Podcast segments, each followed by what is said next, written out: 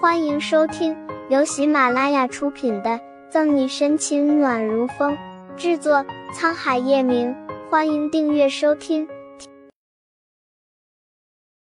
第八十章，不至于搭上我的清白吧？大早上的就去上班了，那他怎么不叫我起床？咕咚咕咚喝了半杯牛奶，沈西匆忙的穿着鞋子。陈宇说：“你昨天晚上太累了，让你多休息休息。”叶老太太笑得不怀好意，一脸的我都懂。真羡慕你们年轻啊！完了，叶老太太还感慨一声。终于弄好一切的沈西发现老太太话里的意思不对，试探着问：“奶奶，是不是叶晨玉和你说了什么？”叶晨玉那丫的，就算答应他演戏，但也不至于搭上我的清白吧？叶老太太扑哧一笑：“小心啊，奶奶都懂。”那个奶奶，您在家好好休息，我先去上班了。怕叶老太太再说出什么雷人的话，沈西扶着她重新坐回沙发，然后赶紧离开。脸上发绿，沈西拨通叶晨玉的电话，却一直没有人接听。即便如此，沈西也懒得和叶晨玉较劲，直到到了警局。沈队，今天早上我们的人按照惯例要带乔乔回来审问，但到了医院时他已经跑了。一见沈西，方初明便拿着资料迎上来。什么时候发现的？接过资料，沈西翻阅着。方初明摸摸脑袋，早上八点。八点跑的？你现在才告诉我？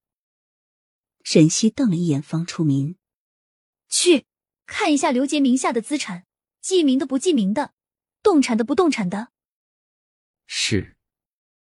方初明领命，马上撤离危险区。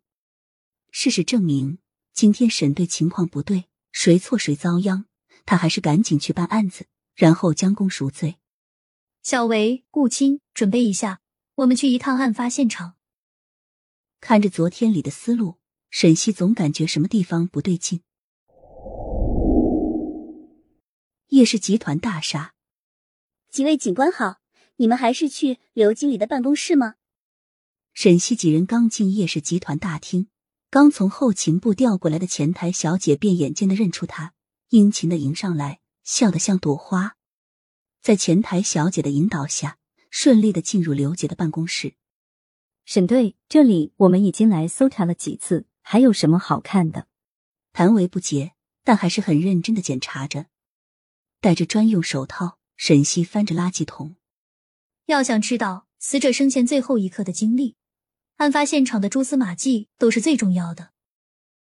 谭维努努嘴，现在嫌疑最大的就是那个乔潇，昨天刚找他谈话，今天就跑了。现场并没有打斗的痕迹，刘杰身上也没有外伤，很明显是熟人作案，不排除乔潇的嫌疑。不过办案需要的是证据，不是感觉。沈西用镊子在垃圾桶袋子最容易让人忽略的袋缝里。夹出一粒药丸，看，这就是发现。厉害了，我的沈队！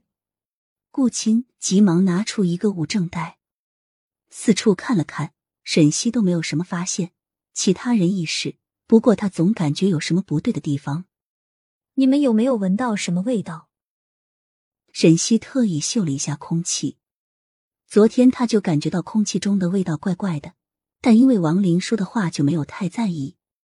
没什么不对啊，就是普通的空气清新剂。